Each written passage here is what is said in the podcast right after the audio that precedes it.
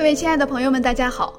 很开心在这样一个温暖的季节，向大家推出我们刀熊说说团队筹划了半年的一档读书类音频节目《刀熊读乐乐》。很久以来，我一直有一个心愿，想把自己近期读的好书讲给好朋友们听。读书是一件很有意思的事儿，有时候一个观点、一行文字会深深的让我们触动。让我们感到不再是孤单一个人行走在这个星球上。有时候，一个理论一番讲述，会颠覆我们脑中的认知地图，仿佛重获新生，迫不及待地想分享给自己最亲近的人。刀熊读乐乐栏目就是本着这样的初衷诞生了。无论是我们面对生活中的鸡毛蒜皮，还是分秒变幻的世界，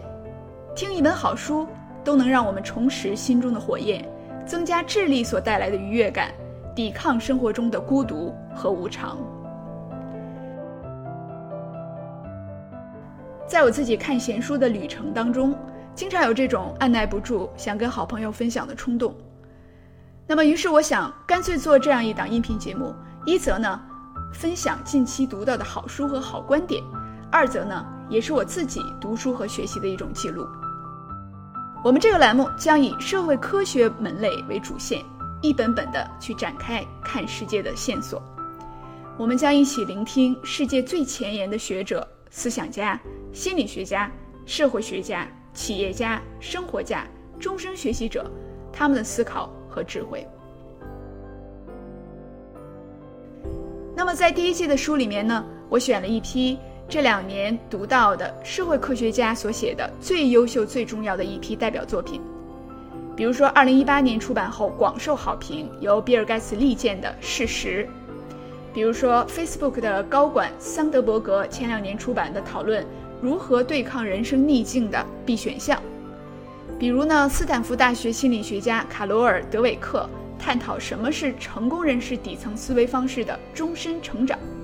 再比如呢，北卡大学。教堂山分校的心理学家解读社会不平等感如何给我们带来认知和行为变化的残破的社会阶梯。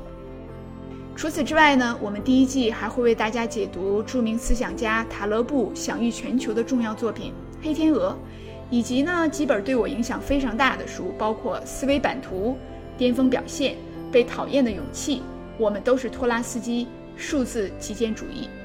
这些书呢，有的是探讨。中西方思维方式的不同，有的是探讨在电子产品大行其道的今天，我们如何有效管理自己的生活；